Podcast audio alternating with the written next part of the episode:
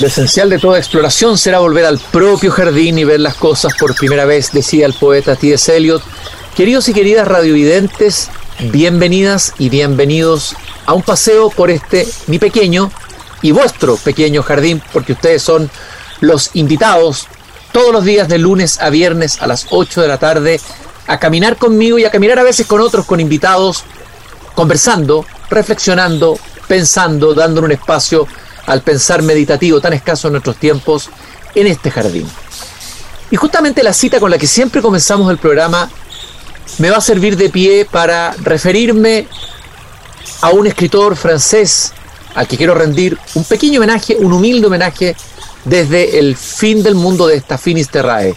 Un escritor francés muy poco conocido, sobre todo en estos lares, y también en lengua española, no solamente en Chile, en España, si bien se han traducido algunos de sus libros, no hay tantos lectores ni seguidores de él. Porque este era un escritor de alguna manera retirado de la vorágine literaria que también tiene su farándula y también tiene su vitrina, como diría mi amigo Carlos Lloró. Hay algunas entrevistas que ustedes pueden encontrar sobre él en YouTube, están lamentablemente en francés, para los que no saben francés, tal vez se pueda encontrar la traducción y ahí podemos verlo, por lo menos ver su imagen, su figura amable, su bella sonrisa, su actitud sencilla y humilde, casi sin ego, aunque es imposible que un ser humano no tenga ego, pero si yo diría que hay un escritor europeo contemporáneo que había trabajado su ego, por lo menos lo había pulido, era Christian Bobin. Lamentablemente ha fallecido y me acabo de enterar hace muy poco el 24 de noviembre, justo casi a fines del año pasado, en Chalon-sur-Saône, el escritor francés Christian Bobin, que había nacido y que había sido siempre fiel a su provincia, a su región, a su pueblo, Le Creusot, ahí había nacido el 24 de abril de 1951.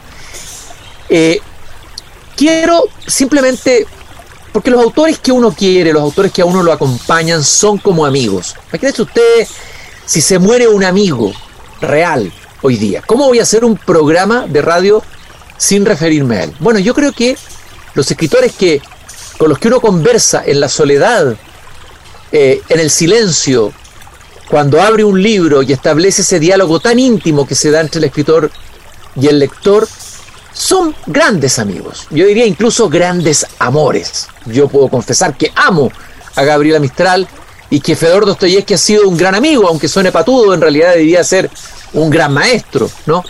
Christian Bobin se fue convirtiendo para mí en un amigo. En un amigo que alguien me presentó una vez hace varios años atrás eh, y que sin embargo yo no quise tener como amigo.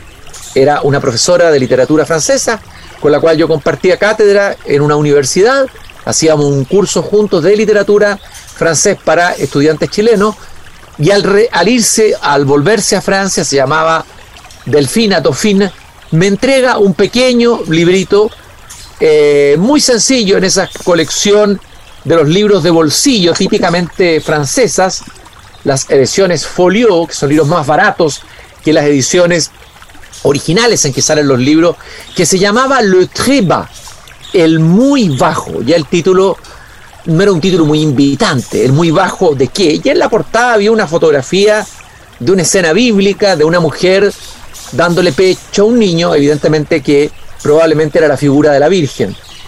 Pero la dedicatoria la vuelvo a leer, esta dedicatoria me la hizo esta profesora francesa el año 2008, a la belleza del amor, al amor de la belleza para Cristian en la escucha del humilde silencio de muy abajo.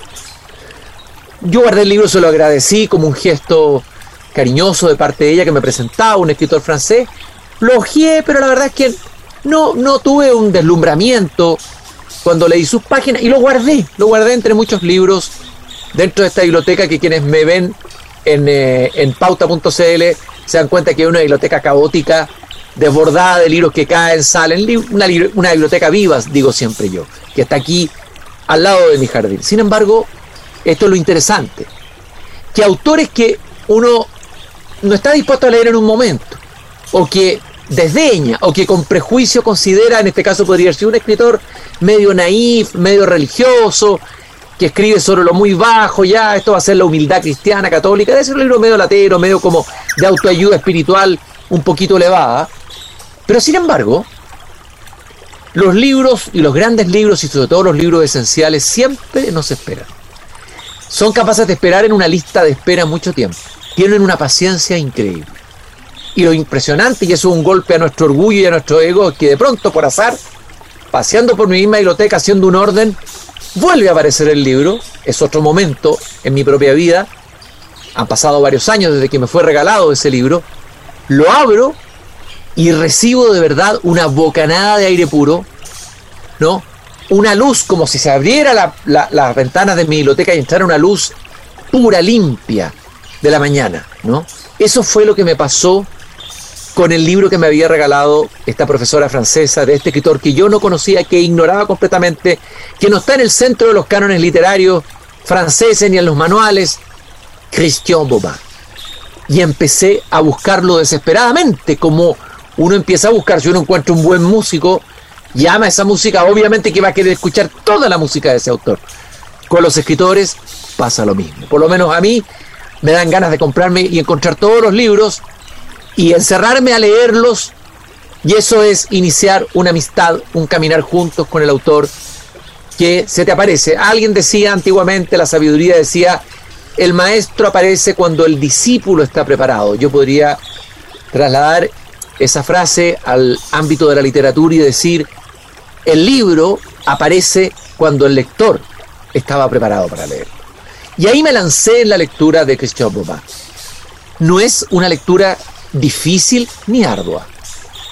Dentro del panorama tan sofisticado de la gran literatura francesa, que yo también admiro, de escritores muy interesantes contemporáneos como Pierre Michon, al que tuve la, suerte de entrevistar hace unos años atrás, como Philippe Claudel, que también entrevisté, como eh, eh, varios otros, eh, Bobin pareciera un escritor menor, pareciera un escritor menor pero es menor en otro sentido. Es menor en el sentido que él mismo se coloca en un lugar de humildad para observar el mundo, en un lugar de escucha, de contemplación. Y pareciera que la tarea de este escritor, Christian Bobin, es abrir levemente la ventana de sus libros, de sus páginas, esas páginas son como ventanas, para que entre la luz del mundo. De hecho, hay un hermoso libro que lleva como título en francés La lumière du monde. Suena tan bonito, ¿no? En francés. Y en castellano se traduce como La luz del mundo. Christian Bobin, en cada uno de sus pequeños, porque son breves libros, algunos hechos de fragmentos solamente, eh, casi pinceladas, libros tan mínimos, tan mínimos, tan mínimos, eh, que yo imagino que para los editores debe haber sido difícil editarlos, publicarlos, porque los libros necesitan un lomo y necesitan páginas. Bueno, lo que se hacía muchas veces es que se reunían esos libros hechos de fragmentos y se los juntaba en un libro mayor, ¿no?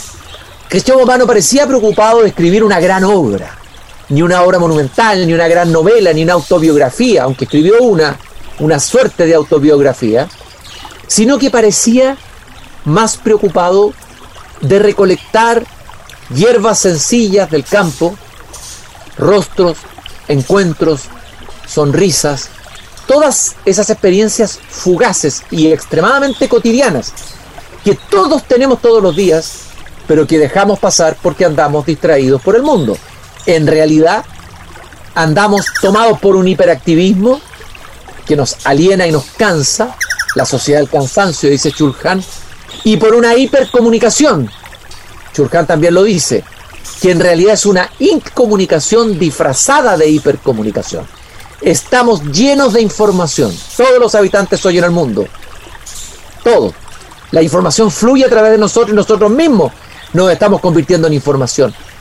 Pero lo que hemos ido perdiendo es lo que el mismo Chulhan, estoy hablando esta vez del ensayista coreano eh, que escribe en alemán, que hemos comentado tantas veces en el programa, hemos perdido la vida contemplativa. Quiero recomendarle, entre paréntesis, el último ensayo de Chulhan, Vida contemplativa, elogio de la inactividad, donde él afirma que hemos perdido nuestra capacidad de no hacer nada. Chulhan dice que nuestra existencia está completamente absorbida por la actividad y por lo tanto completamente explotada, ya que percibimos, dice él, la vida en términos de rendimiento, entendemos la inactividad como un déficit, una negación, cuando se trata muy por el contrario de una interesante capacidad absolutamente humana. Es lo que finalmente hace más humana la vida, no es el hiperactivismo, sino la capacidad de deslumbrarse, de emocionarse por un atardecer, es lo más obvio, ¿no? Un atardecer, una puesta de sol en la playa, pero también puede ser encontrar una viejita que cruza la calle y me pongo a mirarla.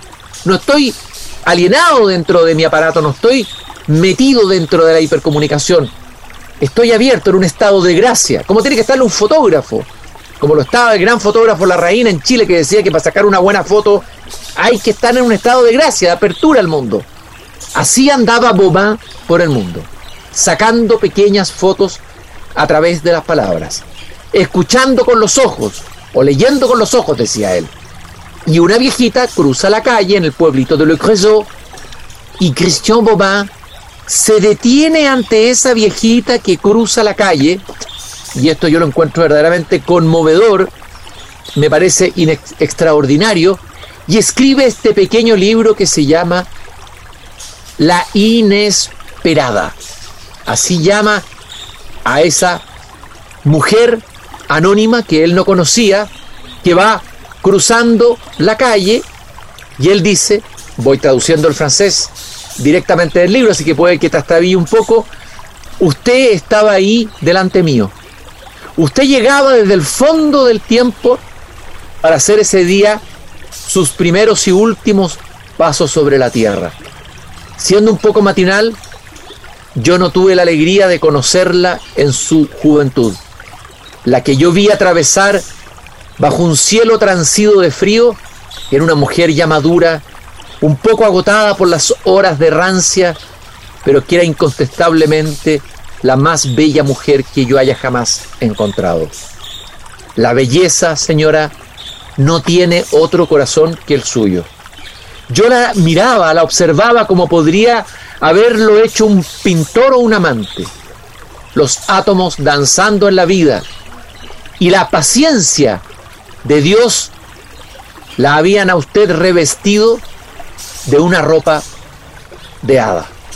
Yo la miraba a usted como aquel que no tiene nada más que hacer que mirarla, que a vivirla con una alegría secreta.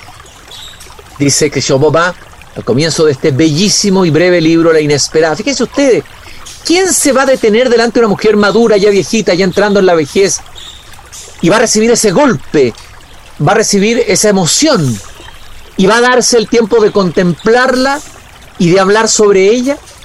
Bueno, esa, e, ese tipo de persona era Christian Bobin. Era también alguien que podía ser sorprendido un día por una sonrisa. Una sonrisa en plena calle, así como el Dante en la Edad Media, mientras caminaba por Florencia cuando tenía, creo que 13 años, se encuentra con Beatriz y es la sonrisa de Beatriz la que le cambia la vida al Dante. La sonrisa. Christian Bobin dice en otro de sus libros, ¿puede una sonrisa cambiar el curso de una vida? ¿Puede una sonrisa, sabiendo que no dure más que una décima de segundo, ser tan sólida como para sostener una vida entera? Una sonrisa podía hacer que Bobin escribiera un libro. Cazador de sonrisas, cazador de encuentros, también podía ser frente a un árbol. En otro hermoso libro que escribió sobre su padre que fue internado por la enfermedad tremenda del Alzheimer, y Bobin va a llevar una bitácora, un diario de todos los días que va a visitarlo, que se llama La presencia pura. Y el libro comienza con Bobá mirando un árbol que es el que se ve desde la ventana del salón donde están todos los enfermos de Alzheimer internados en ese lugar público en Francia. El árbol Estaba delante de la ventana del salón. Yo lo interrogo cada mañana. ¿Qué hay de nuevo hoy día? La respuesta llega sin tardar, dada por sus cientos de hojas. Todo. ¿Cómo va a ser impresionante y bello ese comienzo de este libro sobre un tema tan duro, tan difícil, el del Alzheimer de tu propio padre? Es decir, lo que está diciendo Boba aquí es que el árbol le contesta a la pregunta, ¿qué hay de nuevo hoy día?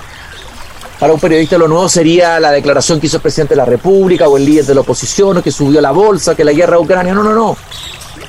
Todo es nuevo hoy día. Porque todo es nuevo cuando somos capaces de tener una mirada auroral de primera vez sobre las cosas que pasan delante de nosotros sin que no nos demos cuenta. Las grandes cosas atraen nuestra atención, pero Christian Bobin, este escritor francés de Le Creusot, que se nos acaba de ir en noviembre del 2022, nos parece decir que en realidad lo más importante, las grandes noticias, no son las que aparecen en los diarios, sino que andan en la calle, en la esquina, una viejita que cruza la calle, un enfermo Alzheimer a quien miro o abrazo, una hoja que cae de un árbol, una luz de invierno que nos calienta suavemente, lo que Joan Manuel Serrat llamaba las pequeñas cosas. Christian Bobin fue un guardián de las pequeñas cosas, un fotógrafo de las pequeñas cosas, un documentalista miniaturista de las pequeñas cosas aquí en mi tocadisco ochentero, recordando y homenajeando a este escritor francés extraordinario, pero de lo ordinario que acaba de dejarnos, quiero compartir con ustedes ese bello tema de Joan Manuel Serrat, las pequeñas cosas.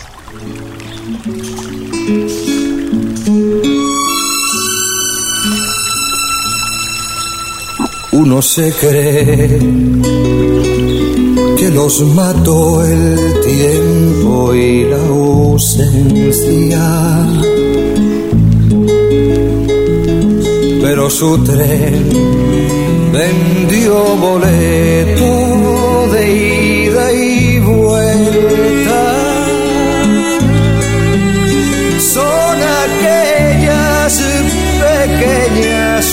cosas que nos dejó tiempo de rosas en un rincón, en un papel o en un cajón.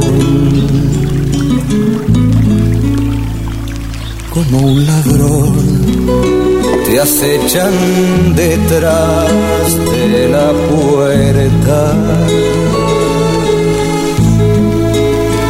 tienen a su merced como hojas muertas que el viento arrastra ya o aquí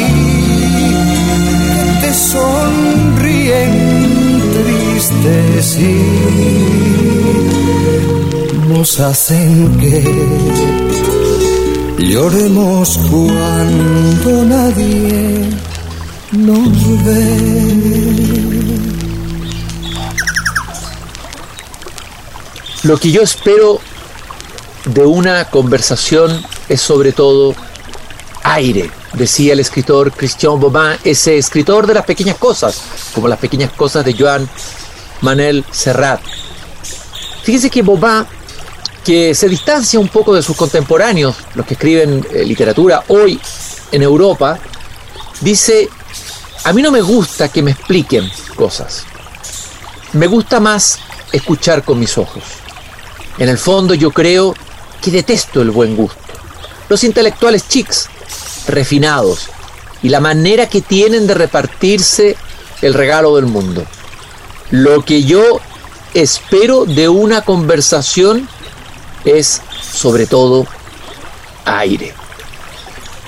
Efectivamente, uno que recibe de los pequeños libros de Bobin, de los breves libros de Bobin, grandes breves libros, es una bocanada de aire puro que tienen que ver con un encuentro, la poética del encuentro. Bobin se retiró en su domicilio, vivía muy modestamente, muy sobriamente, bastante retirado. Hay conversaciones de él ustedes pueden encontrar en YouTube un fantástico programa cultural francés que se llama La Librairie, eh, donde un entrevistador entrevista a escritores, hay fragmentos de la entrevista de este dulce escritor dedicado solamente a ir a buscar esas joyas que están en la realidad, pero que también están en las palabras. Porque lo difícil es traducir esto en palabras eh, y encontrar las palabras correctas y adecuadas, las palabras que realmente calcen y den cuenta de esas cosas que amamos. Eh, eh Bobán decía y repetía que lo más doloroso era no encontrar las palabras para nombrar las cosas que amamos. ¿Por qué? Porque gastamos las palabras, eh, porque vamos colocando etiquetas, nombres abstractos y necesitamos nombres propios que den cuenta de justamente las pequeñas cosas de nuestra frágil, breve y precaria vida.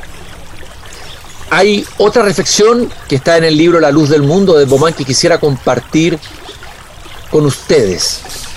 Él decía, en efecto la vida es demente. Ella contradice todos nuestros proyectos, todos nuestros cálculos, todas nuestras certezas, todas nuestras voluntades ella no puede entrar en ninguna lógica. Todas las lógicas son para ella prisiones, a la excepción de la lógica insondable del corazón. Por ahí va a decir Bobá que el corazón era capaz de ver mucho más lejos que un telescopio de la NASA. Aquí está la, la, la qué bello eso, ¿no? Eh, y el corazón es el órgano pensante por esencia para Christian Beaumont, como lo fue para los famosos padres del desierto, aquellos que meditaban con el corazón, que pensaban con el corazón. Beaumont pensaba con el corazón. Con la pura cabeza no vamos a lograr percibir lo frágil, lo diminuto, lo efímero, lo bello y lo triste, como diría el escritor japonés Kawabata. Aquí está el, fragmento que estaba buscando sobre nombrar la dificultad de encontrar las palabras, y Bomán fue un trabajador de las palabras, un pulidor de palabras, eh, hasta llegar a libros muy, muy depurados, donde no sobrara, donde la retórica no matara ese encuentro que nace de una actitud de espera y de apertura y de gracia para que la realidad nos toque. Es triste ignorar el nombre de lo que uno ama. Es una nada de melancolía pura. Cuando uno lo conoce, el nombre viene a posarse delicadamente en nuestro espíritu como un pájaro en nuestra mano. Nombrar lo que amamos es amarlo aún más. Es lo que yo trato actualmente de aprender. Pero eso no me basta. Yo sueño de nombrar la rosa con la lengua que sea su propia lengua y no solamente con las palabras corrientes. Él había dicho también sobre el lenguaje, yo comprendí muy rápido que el lenguaje no es nada, sino es luz. Uno tiene la sensación de que Bobá anda con una pequeña lámpara o una velita caminando en medio de la noche, de la gran noche en la que caminamos prácticamente, lamentablemente, toda nuestra vida, en el sentido de que no vemos, hemos dejado de ver, hemos dejado de contemplar, hemos dejado de esperar, de escuchar. Eh, él colocaba su lámpara, colocaba su pequeña vela para iluminar esa pieza que es la realidad. Yo escribo con la esperanza de descubrir algunas frases, justo algunas frases, solamente algunas frases que sean tan claras y honestas para brillar tanto como una pequeña flor de un árbol barnizado por la luz y pulido por el viento. Frases claras y honesta. Es decir, el lenguaje también sirve para encubrir. Hay frases deshonestas, frases que decimos que encubren la realidad en vez de descubrirlo. Honestidad, pero también bondad. Una palabra bastante escasa hoy día en la literatura. Es como si esa palabra fuera una palabra políticamente incorrecta, una palabra obscena. La palabra bondad. ¿Quién habla de bondad sin quedar como un cursi, como un ingenuo, como un débil? Dice Christian Bobin, el día que nos permitimos un poco de bondad es un día en que la muerte ya no podrá arrancar el calendario. Una inteligencia sin bondad es como un traje de seda vestido por un cadáver. Tremenda esa afirmación. Una inteligencia sin bondad es como un traje de seda vestido por un cadáver.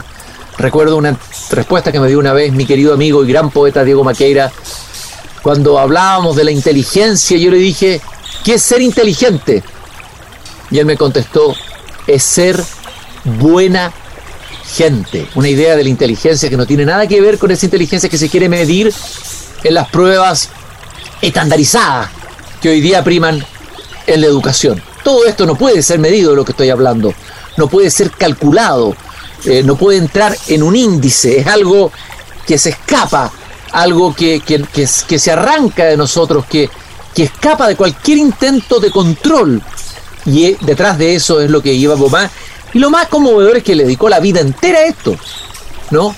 A, a, a, partir de un encuentro, pulir y pulir ese encuentro, porque para que las palabras que él usara realmente dieran cuenta de ese encuentro, de esa luz del mundo, de esa, de esa presencia pura de la que hablaba eh, eh, eh, hay otras frases muy hermosas que él dice, por ejemplo, cuando la verdad entra en un corazón, ella es como una pequeña niña que entrando en una pieza hace inmediatamente aparecer viejo todo lo que se encuentra ahí. Es decir, cuando una niña, cuando un niño entra en una pieza, llega corriendo, todo parece viejo, todo parece gastado, ¿no es cierto? Bobá mismo era un niño, era el niño que entraba en la pieza de la realidad y que era capaz de traer novedad, de traer eh, eh, eh, primera vez.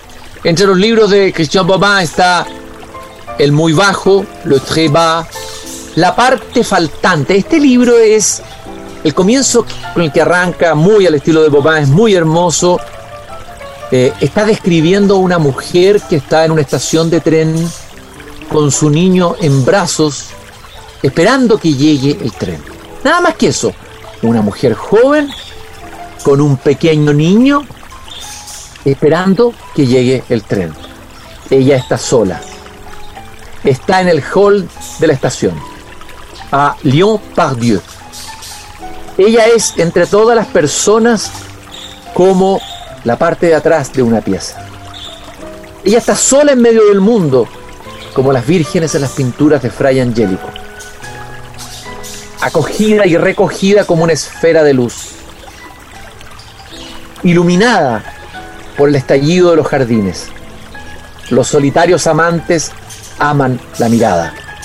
Uno no puede no verlo. Ellos llevan sobre, sobre esa mirada la más grande seducción. Y ahí empieza a volarse porque esa es la verdad. Y vienen páginas enteras dedicadas a describir cuál es el vínculo al que los hombres no tenemos acceso por un tema biológico de naturaleza que se establece entre una joven mujer y su hijo, tal vez su primer hijo. Y realmente el texto es una belleza, eh, eh, eh, logra un hombre, tal vez por primera vez, en este caso Boba, abrir ese misterio, ese pudor, ese secreto de la intimidad entre una madre y un hijo. Christian Bobin, escritor francés, ha partido. Hoy día escribí mi columna en el diario El Mercurio, hoy jueves, sobre él. Los invito a leerla, pero sobre todo los invito a leer a Cristian Bobin. Si encuentran, lo más probable que en internet van a encontrar tal vez algunos libros de él. Termino con esta reflexión, esta frase incluida en el libro La presencia pura de Bobin. Morir es como caer, eh, eh, se tombe amoureux, es caer, caer en el amor. Morir es como enamorarse. Uno desaparece y no le da ninguna noticia a nadie. Claro, cuando yo me enamoro, ya no contesto los WhatsApp, no contesto las llamadas telefónicas. ¿Dónde estás? ¿Dónde está este hombre? ¿Dónde está esta mujer? Se enamoró, cerró todo porque lo colmó el amor. Pero es muy hermoso porque compara el morir con el caer enamorado. Morir es caer enamorado. Uno desaparece y no le da más noticias, ni novedades, ni, datos a nadie. Eh, esperamos que Bomá nos siga a pesar de lo enamorado que está, puesto que murió, nos sigue entregando a través de sus libros ese poco de luz, esa presencia pura, esa mirada limpia sobre el mundo, sobre ese universo que necesita siempre ser mirado por nosotros por primera vez. Acerquémonos a las pequeñas cosas del universo. Eso nos enseñó Bobin, como este hermoso tema de los Beatles con el que vamos a terminar la emisión de hoy, agradeciendo a Grupo Viva que nos acompaña en Desde el Jardín, aportando sustentabilidad a los barrios y también llevando cultura, música, poesía al interior de la construcción, y Fundación Irarrázaval, comprometida de verdad, con pasión por la educación en Chile. Nos encontramos nuevamente mañana aquí en Desde el Jardín. Muchas gracias por habernos acompañado.